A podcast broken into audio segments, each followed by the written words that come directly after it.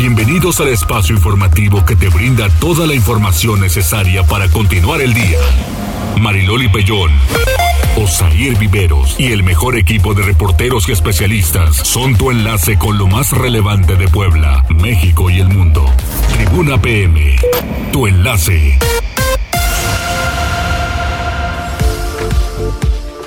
¿Qué tal? Muy buenas tardes. Un placer saludarles. Iniciamos semana juntos y ojalá que se queden con nosotros. Saludos en cabina, saludos aquí muchachos, a todos. Y tenemos líneas de comunicación, el 242-1312 en cabina, el WhatsApp, el 2223-903810. Y también las redes sociales, arroba noticias tribuna, arroba mariloli pellón y arroba viveros-tribuna. Además, Arturo. Además, Loli, bueno, pues ya nos pueden sintonizar a través de la 1250 de AM y el 95.5 de FM. Y bueno, pues también les recordamos que a través de redes sociales nos pueden ver en Facebook a través de eh, nuestras cuentas de Tribuna Noticias, Tribuna Vigila, Código Rojo, La Magnífica y en Twitter nos pueden ver en arroba noticias tribuna y arroba código rojo pues ahí nos pueden enviar todos sus comentarios, quejas, dudas, sugerencias y a lo largo de este espacio les iremos dando lectura. Así es, ya estamos listos, ya estoy checando la transmisión y vámonos con las tendencias. Tribuna PM. Adelante Arturo. Hola Mariloli, buena tarde y buen inicio de semana. Pues mira, en redes sociales tenemos bastante movimiento nuevamente. Y bueno, primero que nada todo lo que tiene que ver con eh, la vacunación para la, contra la COVID-19. Y es que bueno, sería a partir de mañana martes que comenzaría la aplicación de la tercera dosis para los mayores de 60 años. Esto, bueno, pues lo informó el presidente Andrés Manuel López Obrador durante la mañana, mañanera de este día. Y bueno, pues simplemente habrá que esperar a que den más información, a que den, eh, compartan alguna información oficial de cómo se llevará a cabo, dónde comenzará, cuál será el proceso y los requisitos para poder eh, aplicar a esta tercera dosis. Y bueno, también que expliquen si únicamente se quedará para mayores de 60 años o si también eh, aplicará para el resto de la población como ha sido con las dosis anteriores. Y bueno, en este sentido, pues también nada más adelantar un poco que pues le preguntaban al secretario de Salud de Puebla sobre este, este tema, pero bueno, él únicamente comentaba que aún no cuentan con el Que no sabe nada, como siempre. Exactamente, ha sido ahí un error de comunicación, recordando que bueno, el tema de la vacunación no compete a los gobiernos estatales ni municipales, sino que compete directamente a la Secretaría de Salud a nivel federal.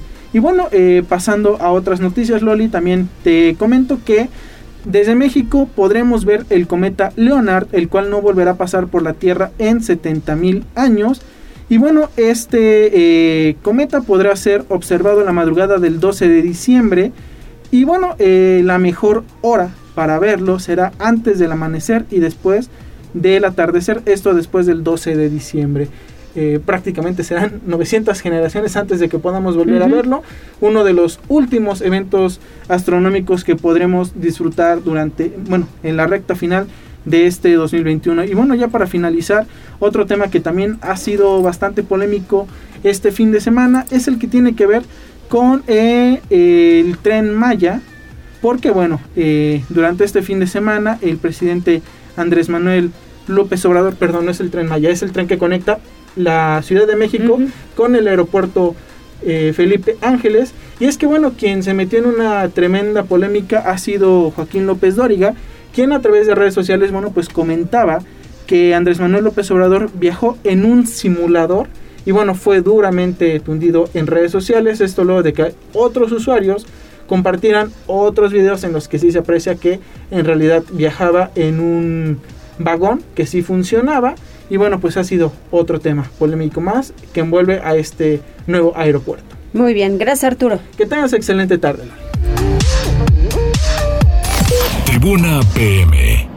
Comenzamos con la información con Liliana Tecpanecatl porque alrededor de las 11 de la mañana el gobernador del estado y el presidente municipal de Puebla dan el banderazo de inicio a la remodelación del mercado El Alto. Esta información que daba a conocer justo el gobernador el 15 de septiembre. Adelante Liliana, ¿cómo estás?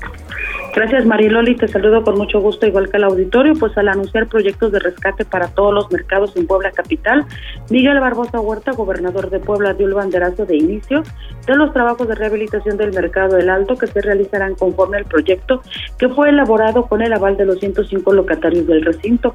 El mandatario dijo que esta es la primera de muchas obras que su administración realizará de manera conjunta con el Ayuntamiento Capitalino y se comprometió a realizar acciones de mejora en todos los mercados municipales a fin de rescatar los espacios típicos de la entidad y mejorar las condiciones de trabajo de los comerciantes. Vamos a escuchar parte de lo que decía. No tuvimos ninguna ningún desacuerdo, nada, ninguna diferencia que resolver. Cuando me entrevisté con ustedes, los representantes de los comerciantes, les dije, a ver, aquí vamos a realizar el proyecto que ustedes y vamos a hacerlo en total entendimiento con ustedes. Y aquí nadie va a venir a hacer cambio de meter unos, sacar otros, ponerlos del lado de uno y en contra de otros. Absolutamente nada. Al respecto, Eduardo Rivera Pérez, alcalde de Puebla, destacó la inversión de 14.9 millones de pesos en este espacio, una cifra sin precedentes para un recinto icónico de la ciudad y comentó que el proyecto forma parte de la estrategia del gobierno de reactivar la economía en Puebla. Edgar Vélez Tirado, secretario de Infraestructura y Servicios Públicos del Asentamiento, detalló que se mejorarán las cuatro fachadas serán rehabilitados los sanitarios y se cambiarán pisos, cerrería y techos. Además, habrá un reordenamiento de los locales según el criterio de los propios ocupantes. El mercado del Alto, de 91 años de antigüedad, recibe entre 150 y 200 clientes cada día. En todo el municipio, el 30% de la población realiza sus compras en los centros de abasto popular. El reporte, Mariloli. Muchas gracias. Oye, Liliana, además lo terrible que ha sucedido ayer por la noche y que tienen que regular la venta de pirotecnia. ¿Desde cuándo están con eso y no se logra? No se puede, pareciera que es pues una misión imposible, pero mira, el polvorín que explotó la noche del domingo en Zacatepec, junto auxiliar de Juan Bonilla, no contaba con los permisos para operar. El estallido habría causado afectaciones a otras casas, cuatro casas aledañas, así lo reveló Ana Lucía Gil Mayoral, secretaria de Gobernación en el Estado de Puebla, informó que a lo largo de este lunes se realizarán los trabajos de inspección en la zona en donde ocurrió el accidente que cobró la vida de una persona y provocó lesiones a cinco más. El material explosivo que aún prevalece en el lugar debe ser trasladado a la 25 zona militar. Vamos a escuchar lo que explicaba. Eh, efectivamente, ayer hubo una explosión en una vivienda que manejaba de forma irregular o clandestina material eh, explosivo con, con pirotecnia. Eh, todavía el día de hoy se va a hacer un trabajo de verificación de las, del impacto que pudo haber tenido esta explosión en las viviendas aledañas, se considera que son cuatro las que se vieron afectadas de alguna, de alguna forma y se va a terminar el trabajo de las diligencias por parte de las instancias de seguridad.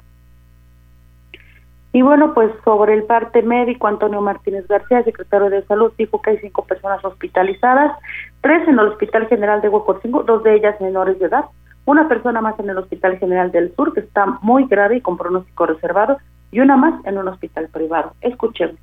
Suma valoró a cinco pacientes, estos se encuentran hospitalizados, cuatro pacientes en los servicios de salud del Estado de Puebla, tenemos en el Hospital General de Huecotzingo tres pacientes, dos menores de edad, los tres se reportan delicados y un paciente muy grave en el Hospital del Sur que está intubado y eh, con pronóstico muy reservado y un paciente que lo trasladaron a un hospital particular. Gil Mayoral dijo que de manera coordinada los tres niveles de gobierno reforzarán los operativos en aquellos sitios que cuenten con licencia para la fabricación, manejo y venta de pirotecnia. En el caso de que los responsables no tengan permiso, habrá decomisos. Por último, llamó a la población a desistir del uso de pirotecnia durante estas fechas, pero sobre todo a evitar que los niños manejen esta clase de artefactos, ya que no son juguetes y una buena parte de los ingresos hospitalarios en estas fechas son de infantes quemados por tronar cohetes. Ese es el reporte, Mariloli. Pues sí, muchas gracias Liliana. Qué pena, qué pena porque al final pues no acaban de controlar esto y eso le corresponde a la Sedena, a la Sedena controlar este tipo de lugares con pirotecnia clandestina. Nos vamos con Pili Bravo porque diputados demandan mucho más control para polvorines y quieren evitar nuevas tragedias. Terrible que hayamos tenido, Pili. Si no es lo de San Pablo, Xochimihuacán, es esto, pero muchas personas quemadas que han estado internadas en diferentes hospitales de Puebla. Adelante. Y que están actualmente internadas, ¿no? Como son las víctimas de, de esta tragedia. Pues mira, por ser fin de año y por las costumbres de hacer la quema de fuegos artificiales y luces de bengala, los artesanos dedicados a la elaboración de estos productos con frecuencia incurren en trabajos clandestinos, en eh, sobre todo en tener pues eh, la pólvora sin la autorización de la Secretaría de la Defensa Nacional. La presidenta de la Comisión de Protección Civil, Tonantzin Fernández, pidió a las autoridades de seguridad pública y de protección civil para realizar operativos desde ahora en eh, la inspección de al menos un centenar de talleres que están permitidos y emprender acciones con los irregulares que son los que registran los accidentes. Y bueno, dicen las autoridades saben en dónde están estos talleres, en estas zonas de elaboración. En el caso, por ejemplo, de Cholula, aquí en la región centro, pero también en la región nororiental, en Chutetelco, pues existen este tipo de talleres. La diputada propone por eso hacer rondines de vigilancia de manera sorpresiva para detectar este tipo de talleres que con frecuencia conocen los vecinos de los pueblos y no los denuncian a pesar del riesgo. Lo más grave siempre es mantener el almacenamiento de pólvora sin las medidas de seguridad. Lamentó los hechos ocurridos en Santa María Zacatepec de Juan Cebonilla, donde, pues como ya sabemos, esta mañana la explosión de este polvorín provocó la muerte de una mujer de solo 19 años y además ha dejado a ocho personas lesionadas que actualmente pues se enfrentan en hospitales las quemaduras. Por eso, la emisión de permisos, que está bajo el control efectivamente de la Secretaría de la Defensa Nacional, pues es clara, pero también la vigilancia corresponde a Protección Civil y a las autoridades de seguridad pública. El reporte, Mariloli, de este tema. Muchas gracias, Pili. Volvemos contigo un poco más adelante. Regresamos con Liliana porque justamente en Puebla nueve de cada diez personas mayores de 15 años cuentan por lo menos con una dosis contra COVID-19. Adelante, Liliana. Gracias, pues al informar que en las últimas tres semanas se han aplicado 87.216 dosis de la vacuna contra el coronavirus a población rezagada, Antonio Martínez García secretario de Salud en la entidad informó que actualmente el 90% de los poblanos de 15 años en adelante ha sido inmunizado.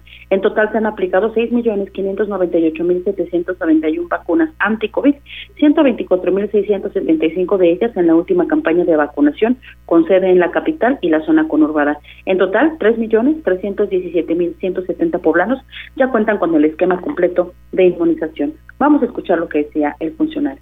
Desde hace tres semanas que iniciamos con, con la búsqueda intencionada, llevamos 87.216 rezagados y en total de dosis aplicadas hemos aplicado 6.598.791. De estas, poblanas y poblanos con por lo menos una sola dosis, 4.026.942 y con esquema completo, 3.317.170.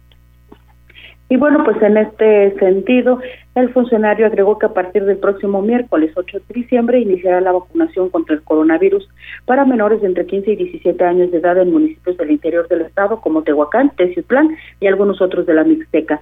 Finalmente, respecto del reporte COVID, dijo que durante el fin de semana se presentaron 33 nuevos contagios para un acumulado de 124.936, así como 8 defunciones, 3 el viernes, 3 más el sábado y 2 el domingo.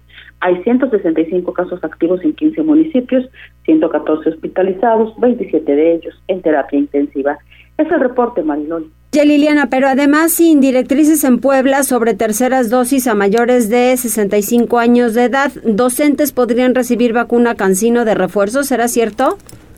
Pues esta posibilidad existe al menos en la teoría en todo lo que tiene relación pues justamente con estas investigaciones en torno a la vacuna, pero todavía se tiene que esperar el anuncio. Fíjate que aunque el presidente de México, Andrés Manuel López Obrador, anunció que este martes iniciará la aplicación de las terceras dosis de la vacuna contra el coronavirus para adultos mayores, Antonio Martínez García, secretario de Salud en Puebla, dijo que aún se desconocen los lineamientos que deberán seguirse para cumplir con este objetivo. Comentó que si bien existe una bibliografía muy amplia sobre los efectos de combinar distintas marcas de vacunas, es el gobierno federal el que deberá indicar qué clase de biológicos se aplicarán a los 746 mil poblanos mayores de 60 años en Puebla. Escuchemos. Se requiere de un órgano colegiado de expertos y hasta el momento no nos han dado los lineamientos. Nosotros desconocemos si puedo combinar Cancino con Sinovac, etcétera, y estamos en espera, en espera de los lineamientos. Buscamos en la literatura mundial y no hemos encontrado más que eh, Pfizer con otros tipos de biológicos y dan muy buena respuesta, pero estamos en espera de los lineamientos. Sobre el caso del personal por la educación que fueron vacunados con biológicos cancino de una sola dosis, el secretario dijo que hay estudios que indican que debe aplicarse una segunda dosis ocho meses después de la primera. No obstante, insisten que hay que esperar el anuncio oficial por parte de la federación. Finalmente, el gobernador Miguel Barbosa dijo que Puebla, eh, la autoridad está la autoridad sanitaria, perdón, está lista para avanzar con la aplicación de dosis de refuerzo entre los adultos mayores y recordó que se tiene capacidad para aplicar hasta 100.000 unidades de la vacuna cada día. El reporte. Muchas gracias, Liliana. Antes de irnos a una pausa, saludemos a las personas quienes ya se están reportando con nosotros a través de un mensaje. Arturo. Así es, Loli, ya tenemos saludos de Ion Sanz que nos dice, hola, hola, buenas tardes, feliz inicio de semana y muchas bendiciones a todo el equipo de Tribuna Noticias. Saludos, Mariloli. Y no veo a Osair, saludos. No, lleva de días de vacaciones y todavía seguirá de vacaciones, muy merecidas, por cierto. También tenemos saludos de Miguel Ángel Pérez que nos dice saludos Mariloli, ya escuchándote muy pendientes, también comiendo un molito con su piernita de guajolote. Órale. Y también, preocupado si el Atlas es campeón. Todo indica que si la mayor racha sin ser campeón es del Puebla con más de 32 años sin serlo. Ya me quitó el apetito. Qué horrible, porque eso es presión. Nos van a presionar terriblemente. Yo por eso le voy al León. Y bueno, finalmente tenemos saludos de Cosme Herrera que nos dice saludos amigos, excelente inicio de semana para todo el equipo. Muy bien, pues muchas gracias. Está también Alejandra Bautista, gracias Ale, gracias a Jazz Guevara y nosotros continuamos, hacemos una pausa, volvemos.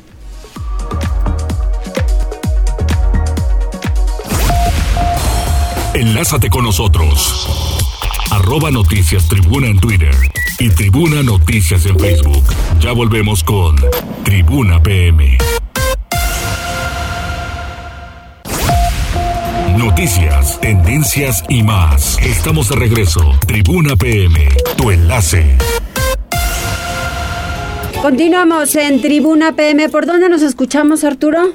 Loli, ya nos estamos escuchando a través de la 1250 de AM y el 95.5 de FM. Y bueno, también recordarles a todos los que nos escuchan por este medio tradicional que también estamos en redes sociales esto en Facebook, en nuestras cuentas de Tribuna Noticias, Tribuna Vigila, Código Rojo y La Magnífica. Y en Twitter también nos pueden ver y escuchar a través de arroba noticias tribuna y arroba código rojo pue. Muy bien, pues muchas gracias. Ahí estamos pendientes y nos vamos con Erika Astorga, integrante de la Coordinación General de Atención a los Universitarios a la Benemérita Universidad Autónoma de Puebla. Nos va a invitar a un concurso denominado Representación en Video con material reciclable de temáticas relacionadas a las tradiciones decembrinas utilizando para su elaboración y difusión la plataforma TikTok. Eric, ¿cómo estás? Un gusto, un gusto, Mareloli, saludarte, saludarte de nuevo y pues aquí eh, feliz de, de, estar contigo. Muchas gracias. A ver, cuéntanos sobre esta invitación. Pues mira, principalmente es para la comunidad universitaria, es para todos los alumnos, tanto en UMEL, este, en medio superior y superior, para que participen en esta en este concurso que es obviamente este, celebrando las, las fiestas de Sembrina y es tratando de seguir manteniendo nuestras tradiciones. Eso es lo más importante, eso es algo súper primordial para la universidad y para nuestra rectora, la, eh, nuestra rectora, la doctora Lilia Cedillo.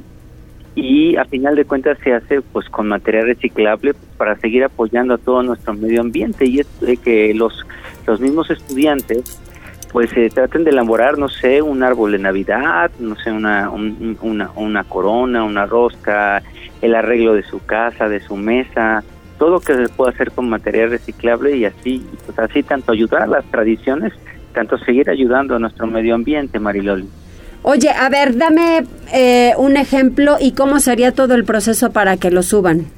Bueno, principalmente el estudiante tiene que primero eh, eh, ver qué material, escoger qué material va a utilizar. De ahí, sobre la plataforma de TikTok, son 30 segundos máximo, porque con esa finalidad, porque ahora está en boga todo lo que es este esta plataforma. Sí. Entonces el chiste es que el primero eh, sea una toma del material que va a utilizar, después el proceso en el que él está trabajando y el, el, el resultado final de, de, de, lo que él haya decidido elaborar, hasta un nacimiento, lo que sea con material reciclable, y lo único que tiene que hacer es etiquetar a la, a la cuenta de TikTok de la, de la WAP, que es arroba WAP-oficial, o a la cuenta de nuestra rectora Lilia Cedillo Ramírez-bajo, y con los hashtags tradiciones WAP y cultura WAP. Oye, eh, ¿de qué fecha a qué fecha? ¿Mande? ¿De qué fecha a qué fecha? Bueno, eh, fue el, me parece que fue el viernes no, o el jueves de la semana pasada que se, no recuerdo bien de qué día, se, de la, la, convocatoria se lanzó, ahí se cierra el 10, el 10 de, de, de este, de este mes. El 10 se cierra y solamente pueden participar con un solo video. Con un solo video, sí, claro, con un solo video y obviamente ellos tienen que, que, bueno que terminar de hacer el video y, y, etiquetar a la web y poner estos hashtags para que ellos puedan estar inscritos e inmediatamente nosotros los empezamos a recopilar y los que van a calificar son gente experimentada sobre en este en este mismo tema Mariloli. Fíjate que los chavos son ahora quienes están muy metidos en el asunto del reciclaje y en el que también pues hacen énfasis, ¿no? Para no tirar basura, para todo este tipo de programas sociales que a todos los ciudadanos nos benefician. Esa era, esa era la intención, Marilol, y, y, más que nada también este, pues que, que se siga desarrollando esta creatividad que los jóvenes tienen demasiada. Sí. Y, y, y más ahorita que todo ha sido eh, eh, eh, online, uh -huh. pues bueno, qué, qué maravilla que, que ellos puedan pues hacer con su creatividad y con todos los eh, todo lo que contiene TikTok, ¿no? El TikTok tiene muchísimas, este, pues, eh, ¿cómo se llama? Aditamentos que te ayudan a, hacer un video más creativo. Y por eso lo hicimos eh, mediante esa plataforma para que fuera más atractivo para los estudiantes, porque ahora pues la plataforma, esta plataforma pues ha hecho muy fuerte. Entonces, pues qué más que también que también utilizar esta plataforma para seguir este pues eh, promoviendo nuestras tradiciones y que los y que, y que los estudiantes sigan generando esa creatividad y ayudando también a nuestro medio ambiente mediante todo el material reciclable que es mucho. Muy bien, pues entonces tienen que hacer un video en TikTok, obviamente etiquetando a la web con material reciclable. Todos los estudiantes de la Benemérita Universidad Autónoma de Puebla están invitados. Todos están invitados y la convocatoria se cierra este viernes 10 de diciembre Así que, que todos los estudiantes de la web que corran a hacer su video, que etiqueten, que pongan los hashtags de cultura y web y tradiciones web y con eso estarán inscritos, este Mariloli. Muy bien, Eric, un gusto saludarte, que te vaya muy bien. El gusto es mío, gracias, gracias por la llamada, muchas gracias. Gracias, que estés muy bien. Hasta luego.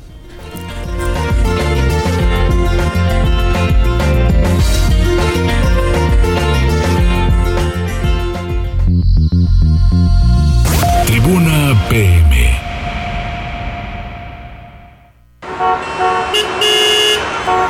Tan desafortunados los accidentes que se han registrado en las diferentes carreteras de Puebla, aquí mismo en la ciudad, porque mucha gente no tiene responsabilidad, van a alta velocidad, no salen con tiempo, ya que ven que ahora no llegan porque la movilidad se ha incrementado considerablemente, pues se les complica y entonces empiezan a darle al acelerador a todo lo que da y desafortunadamente se han registrado muchísimos accidentes con consecuencias lamentables. El sábado pasado se registró uno en el Arco Norte, parecido al que yo padecí en la autopista Puebla-México, en donde también hubo incendio de vehículos y es tan desafortunado que la gente pues no pueda trasladarse a los diferentes destinos a donde van y que sean cuatro horas en el automóvil y entonces sea tan eh, pues terrible la, la consecuencia. Así que pues un poquito más adelante estaremos conociendo cómo están las condiciones de las calles en este momento en cuanto a tránsito vehicular porque pues ya le digo se ha complicado. Vamos a ir con otros temas porque en lo que va del año la Comisión de Búsqueda de Personas en Puebla ha llevado a cabo 5.348 acciones en materia, en la materia, pero antes vamos con eh, la trata de personas porque en Puebla dicen familias que han resultado seriamente afectadas. Esto es en la Ibero. Adelante, Pili. Gracias. Eh, pues sí, fíjate que eh, hoy en la Ibero ha habido un conversatorio pues muy interesante sobre este tema. A pesar de que las autoridades locales aseguraban esta mañana que Puebla ya no está en la lista negra del delito de trata de personas, el Registro Federal de Puebla ocupa el cuarto lugar nacional en trata de personas. En lo que va del año tan solo se han registrado 26 carpetas de investigación. La trata de personas es el tercer negocio ilegal más lucrativo en el mundo. En México se han documentado 5.245 víctimas. Por eso la maestra Rosario Arrambide González del Instituto de Derechos Humanos de la Iberoamericana señaló esto. 35% fueron con modalidades de explotación sexual. Para el 2018 los datos no cambiaron. De 707 víctimas durante ese año, el 49% eran niñas y el 54% eran mujeres. Y en cuanto a la modalidad, el 65% era explotación sexual. Estos datos nos permiten observar cómo el cuerpo de las mujeres sigue siendo un campo de, de batalla tal como se emplea en los casos de conflicto armado, pero en este caso también con fines de comercialización. Hay un acceso forzado al cuerpo, no solo desde la voluntad individual de los perpetradores, sino también con fines de eh, comercialización para mantener este sistema de comercio y de comercio ilegal, porque sabemos que la trata de personas es el tercer negocio ilegal más lucrativo a nivel mundial. Por eso desde el instituto nos parece muy importante el analizar y generar estos espacios de reflexión respecto a estas graves violaciones a derechos humanos que son preocupantes, pero que también resultan preocupantes porque poco se escucha, por lo menos en el caso de Puebla, respecto a la política gubernamental en materia de prevención, de atención. Y bueno, pues todo este conversatorio pues fue confirmado por las familias que tienen víctimas de la trata de personas, porque en su mayor parte, pues cuando son buscadas han sido llevadas para asuntos de prostitución. Por eso la recomendación es pues cuidar siempre a las mujeres en todos los órdenes para evitar este tipo pues de robos y de secuestros y de victimización que es lo más grave. El reporte, Mariloli. Regresamos contigo un poco más adelante. Muchas gracias, Pili. Y mientras tanto vamos con Liliana Tecpanecatl porque hay muchas personas desaparecidas y desafortunadamente pues sí se ha llevado a cabo la búsqueda, pero hay otras que de plano no aparecen. Adelante, Liliana. Gracias, Mariloli. En el año 2019, Puebla era el quinto estado mexicano con mayor cantidad de personas desaparecidas. Actualmente, en este mismo listado, ocupa la posición número 14. Aún así, hay 325 personas sin ser localizadas. Así lo dio a conocer Ana Lucía Gil Mayoral, secretaria de Gobernación en el estado de Puebla, quien dijo que de junio de 2019 a octubre de este 2021 se han concretado 9.277 acciones de búsqueda de personas, 5.348 en lo que va de este año. Vamos a escuchar. Eh, hay mucho trabajo por hacer. Apenas la semana pasada se hizo una entrega de equipamiento especializado para que contribuya a mejorar el trabajo que se hace todos los días, eh, todos los días en el estado de Puebla. Eh, se han realizado hasta hoy 9.277 acciones de búsqueda entre junio de 2019 y el 12 de octubre de, de, este, de este año. Solamente en el 2021 se realizaron 5.348 acciones de búsqueda. Detalló que hay 311 expedientes activos de búsqueda de personas y agregó que de la conformación de la Comisión de Búsqueda de Personas en la entidad a la fecha se han localizado 101 mujeres y 224 varones. La funcionaria reconoció que aún hay mucho trabajo por hacer, pero aseguró que se han tenido avances importantes en la materia.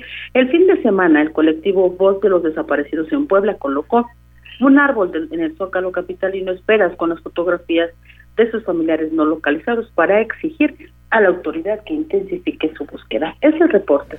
Muchas gracias, Liliana. Regresamos con Pili Bravo porque hay que llevar a cabo una modernización del transporte. Lo que verdaderamente me llama la atención es que cada vez que se dice lo mismo, estos siguen pidiendo plazo, y plazo y plazo y se registran robos en las unidades, están eh, rotas, llevan a cabo, le digo, los asaltos, en fin, el caso es que nunca se logra una modernización.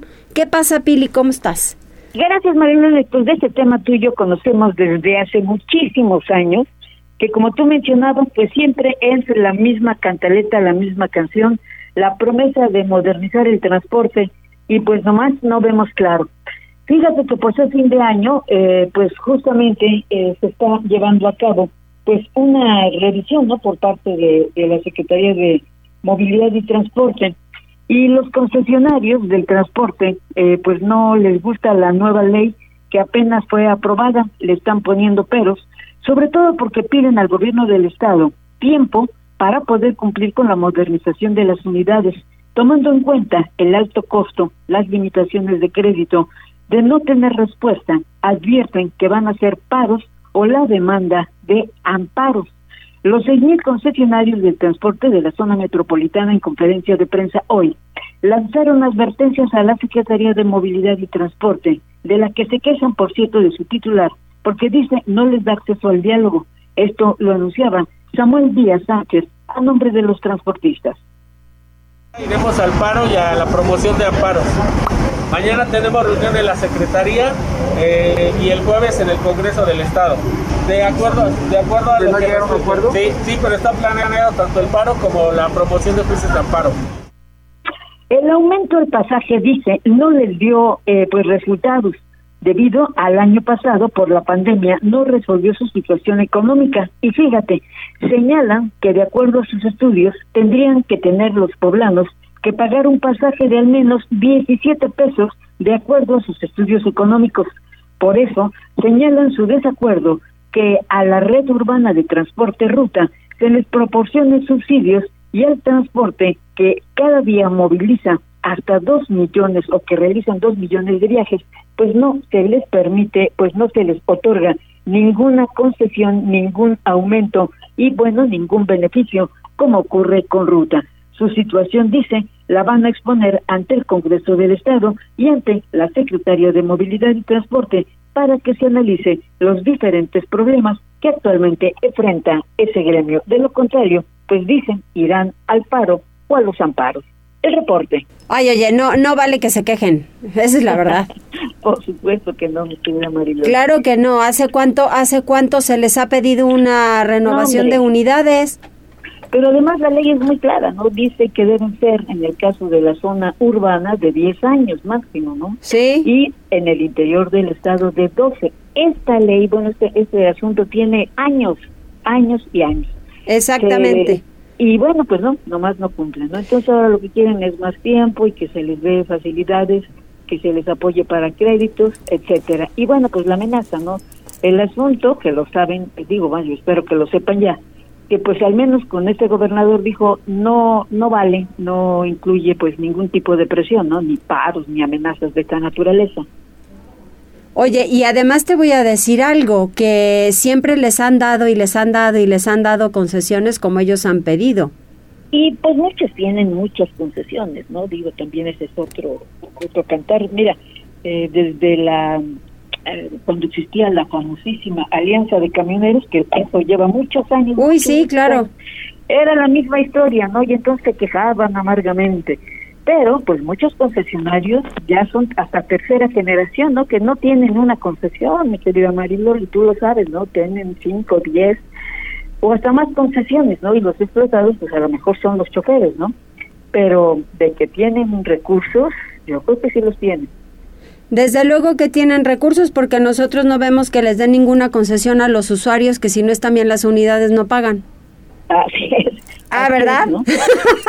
Exacto, Mariloli. Bueno, pues vamos a ver qué pasa con, con estas amenazas, ¿no? Que dieron los... Pues sí, eso no, no se vale, pero bueno, estaremos muy pendientes. Gracias, Pili. Hasta luego, Mariloli. Vamos con más información y con Daniel Jacome porque eh, hayan sin vida a un hombre en situación de calle, esto en la resurrección, qué lamentable sin vida, semidesnudo y siendo devorado por perros, hallan el cuerpo de un hombre en situación de calle en la Junta Auxiliar de la Resurrección. Esta mañana de lunes, los servicios de emergencia recibieron el reporte de vecinos de la zona sobre el hallazgo de un cadáver sobre la calle Emiliano Zapata. Por lo anterior, al lugar se presentaron elementos de la Secretaría de Seguridad Ciudadana, quienes acordonaron el área tras corroborar la veracidad del reporte. Personal de la Fiscalía General del Estado se encargó de realizar las diligencias de levantamiento de cadáver y de autorizar el traslado de los restos al servicio médico forense a fin de determinar la causa de muerte y la identidad del sujeto, quien al parecer vivía en situación de calle.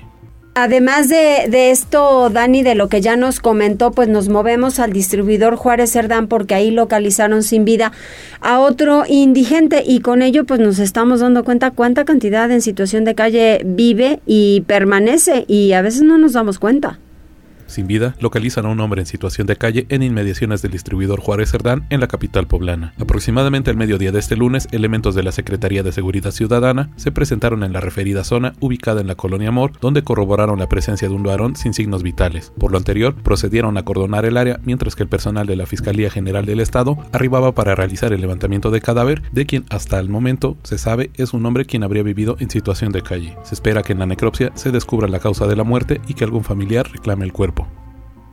Gracias, Dani. Le digo, ya con eso nos estamos dando cuenta cuánta cantidad de personas viven en situación de calle y con muy poca atención. Eh, en alguna, en algunos momentos va el sistema DIF a atenderlos y ellos ni siquiera se, se quieren mover. La verdad es que irán una sola vez a los diferentes albergues, pero de ahí se salen porque dicen que tienen, eh, bueno, están en mejores condiciones que en un albergue en donde también pues no pueden permanecer porque son por horarios. ¿Hay más mensajes? Así es, Loli, tenemos saludos de Raúl Ángel Ávila Ramírez que nos dice buenas tardes y de Connie Ramos que te manda saludos. Muchas gracias, gracias, que coman rico, que empiecen a disfrutar una muy buena semana. Cuídense, hay bajas temperaturas durante la mañana, calorcito en el día y por la noche otra vez regresa la baja temperatura, entonces hay que evitar enfermar. Haremos una pausa, regresamos enseguida, 14 horas con 40 minutos. Enlázate con nosotros. Arroba Noticias Tribuna en Twitter y Tribuna Noticias en Facebook. Ya volvemos con Tribuna PM. Noticias, tendencias y más. Estamos de regreso. Tribuna PM, tu enlace.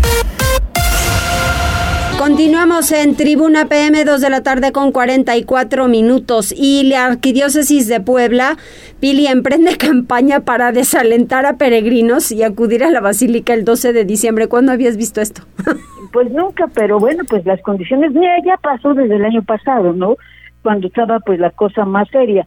Pero pues la gente de los pueblos, fíjate que ayer eh, viendo en carretera, pues no, la gente no para de organizarse para movilizarse hacia la Villa de Guadalupe, porque tú recordarás que año con año, pues muchos de los peregrinos se van eh, previos desde el día 8, desde el día 8 de diciembre, y sobre todo, bueno, pues en los pueblos se organizan a veces como corredores de bicicleta, a veces corredores eh, pues de, a pie, que van eh, directamente a la basílica, ¿no? Y salen con tiempo para llegar oportunamente el día 12.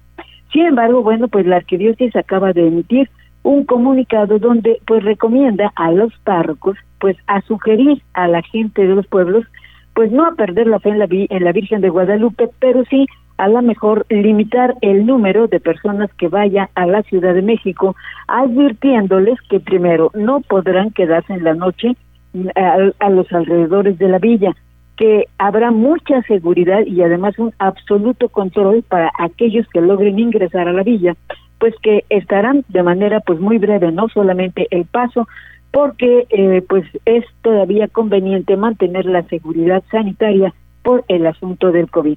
Entonces, por eso la arquidiócesis está emitiendo hoy pues esa recomendación a los párrocos para que a su vez lo hagan en sus comunidades y desalentar pues que vayan las peregrinaciones numerosas hacia la Villa de Guadalupe. Y bueno, aquí en Puebla, pues ya sabes, en el seminario palafostiano se realizan también eh, pues cada año las festividades guadalupanas. Igualmente se hablaba de establecer pues un control sanitario estricto, pues para evitar que haya conglomeraciones que puedan ser de alto riesgo sanitario. Pues es el aviso que está dando la iglesia, Marilol. Fíjate que sí es muy importante, Pili. El año pasado de plano nos cerraron la Villa de Guadalupe, ni siquiera se podía ir. Ahora ya comenzaron las peregrinaciones, tan es así que vimos un accidente terrible en la Ciudad de México sí. y que es tan desafortunado porque en muchas ocasiones tanto conductores como los propios eh, peregrinos pues no tienen precaución. Sí, el gobernador hablaba de que se les, se les daba un agente de vialidad, pues eso no es cierto, no digo, imagínate cuántos se requerirían pues para ir acompañándolos uno adelante y uno atrás. No, la gente en los pueblos se organiza y se va, ¿no? Se va y este y se va en camioneta, se va a pie, se va corriendo en bicicleta. Entonces, bueno, pues sí, lo que se recomienda es que a lo mejor no vayan tantos, ¿no? A lo mejor que vaya una una comitiva nada más, ¿no? Porque primero pues no van a tener acceso fácil a la villa. Imagínate cuántos millones de gente va allá, ¿no? Ya lo sabemos. Pero ahora por las limitaciones y por el control, pues seguramente se van a tardar mucho tiempo, pues para que puedan pasar bajo el manto de la villa. Exactamente, así es. Muchas gracias Pili por el reporte. Tomen las precauciones necesarias. Si ustedes deciden ir a la Villa de Guadalupe y que no hacen caso a ningún llamado ni de la Arquidiócesis de Puebla ni de nada, porque además así lo han dicho en la Ciudad de México, abierto y quien quiera puede venir, sí, pero también con las precauciones necesarias y con todas las condiciones que también deben hacerlo. Vamos con Liliana porque no hay fecha para la inauguración de la pista de hielo.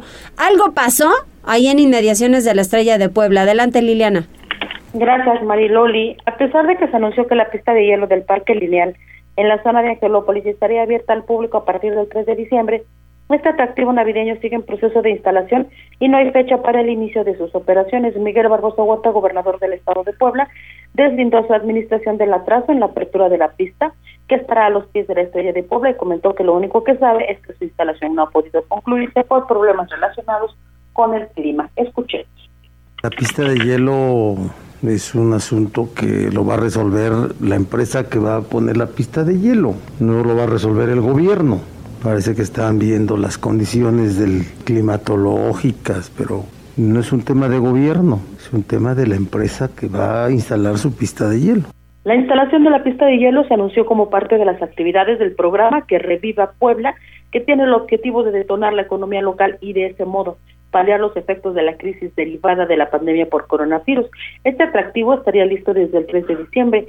Se supone que estará disponible hasta el 15 de enero del 2022 y la tarifa por 40 minutos de patinaje será de 100 pesos por persona. El horario se establecido de las 12 a las 23 horas el reporte, Mariloli. Pues estaremos esperando que no se derrita el hielo y que podamos patinar a gusto ahí en inmediaciones de la Estrella de Puebla. Gracias, Liliana. Buenas tardes, Mariloli. Muy buenas tardes. Ay, pues es que sí, la verdad es que sí se antoja, aunque mucha gente ya empezó, ya saben, ¿y para qué van a hacerla? Si no quieren ir, porque dicen que los contagios y que esto, que si el otro, pues entonces no se presenten ustedes, pero para mucha gente sí representa un gran atractivo para hacerlo.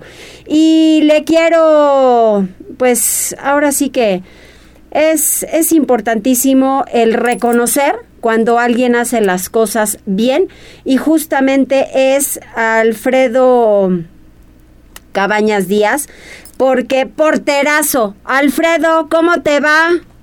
Loli, ¿cómo estás? Muy bien, muy bien. Qué bueno, cuéntame cómo te sentiste. Bien. la verdad bien, eh, fue un muy buen torneo de, todo el equipo eh, y en lo personal la verdad es que mucho crecimiento, mucho aprendizaje y, buen torneo, ¿no? Y ya eh, preparando lo que viene. ¿Cómo te quedaste tú en la portería? ¿Qué pasó? En la final. Ajá. Pues mira, la verdad es que creo que hicimos el, partido de ida hicimos un, muy buen partido. Eh, hicimos lo que lo que sabíamos hacer como sabíamos jugar y en el partido de vuelta no no se nos dieron las cosas. Eh, no no salimos en nuestro día y la verdad es que a ellos les salió todo bien. Dos goles que metieron muy buenos y sí. que, que la verdad es que en otro momento le pegan de 10 veces así y 10 las 10 no entran y ese día así fue no entonces entonces digo, se les dio todo y, ya está así del fútbol, ¿no? Así del fútbol y lo bonito es que siempre hay revanchas y estoy seguro que va a ser pronto. Fíjate que sí, pero ¿cómo te sentiste tú en lo personal? Porque te voy a decir algo, yo estuve escuchando los diferentes comentarios y que hacían sobre ti, yo decía, ese es Alfredo, muy bien por Alfredo Poblano y hay que aplaudirles cuando, cuando son, eh, pues obviamente, ¿no? Eh, jóvenes y que tienen tantas ganas de, de, hacerlo y tú sobre todo que tienes a un, pues, bisabuelo, es tu bisabuelo, ¿verdad? Sí. a tu bisabuelo, fundador del equipo Puebla, imagínate nada más qué hubiera dicho si ahora ve al niño jugando y jugando también con un equipo al que pues también nos cae demasiado bien y que es el Cruz Azul. sí, claro, claro. Y, y sí, la verdad me, yo me sentí bastante bien en los dos partidos. Sí. Eh, digo, siempre, siempre hay cosas que mejorar, claro, porque nunca se deja de aprender. Pero, pero la verdad siento que tuve un, muy buen desempeño. Lo que, lo que me tocó hacer eh, lo, lo hice bien y, y de todo se aprende, ¿no? Todo se aprende, es una experiencia más muy, muy bonita. Y como te digo, eh, estoy seguro que la revancha se va a dar pronto. Exactamente, pues yo te quiero felicitar Alfredo porque te escucho con una madurez impresionante por allá cuando los invité que iban eh, con el equipo del colegio, con el colegio americano y desde luego que siempre ha sido importante tu trabajo, pero hoy en día consolidando mentalidad y, aspecto físico, yo te veo muy bien, vas avanzando considerablemente y de verdad me da mucho gusto. Siempre se aprende, eso sí es cierto, y que te sientes a analizar una y otra y otra y otra vez la jugada, que puedes hacer en una, que puedes hacer a la otra, pero siempre también haciendo equipo, porque estás con otros más. Sí, claro, claro, así debe de ser, así debe de ser y, como dices, ¿no? de, de todo se aprende y, y no, muchas gracias por por, abrirme este espacio, por, por esta entrevista y, nada, no darte las gracias y, y como te digo, regresaremos mejor. Yo te voy a seguir en tu carrera y espero que mucha gente de Puebla también, que vean que en Puebla también hay, hay buenos productos y que Alfredo es uno de ellos. Te felicito, Alfredo, te mando un beso. Muchas gracias, Loli, igual. Adiós. Hasta luego. Bye. Tribuna PM.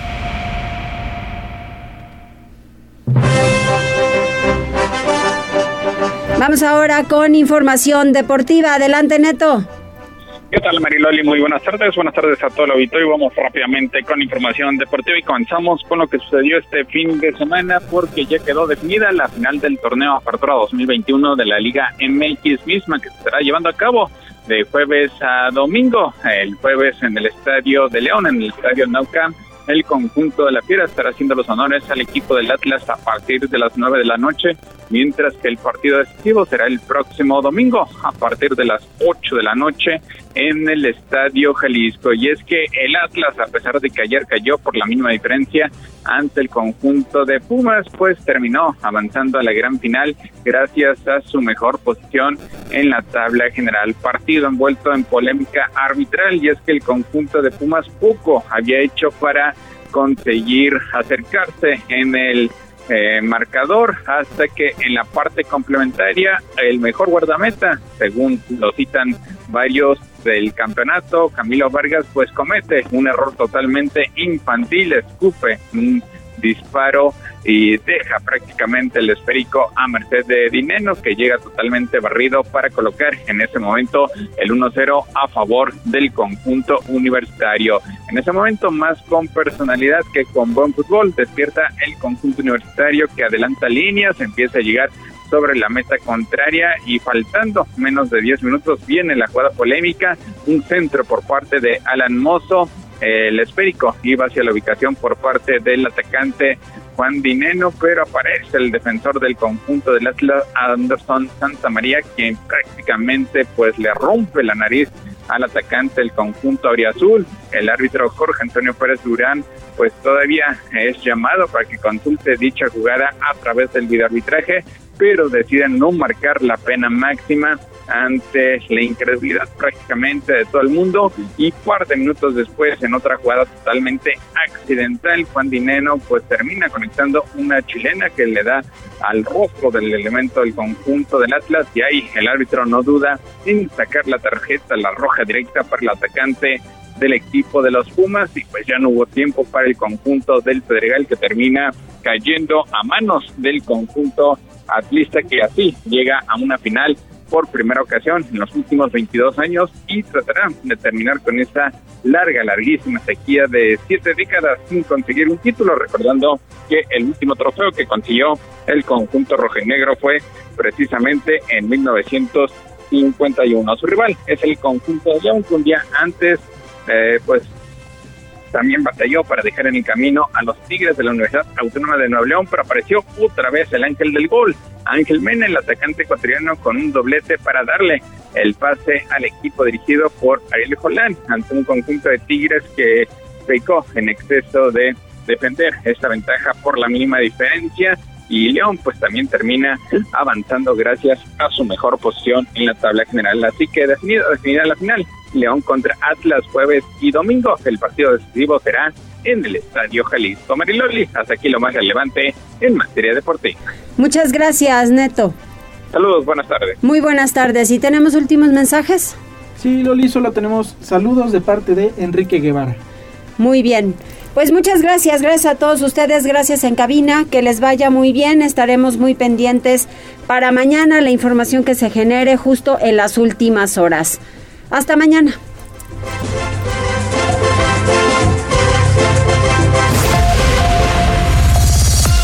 Gracias por enlazarte con nosotros. Seguimos informándote vía redes sociales. Arroba Noticias Tribuna.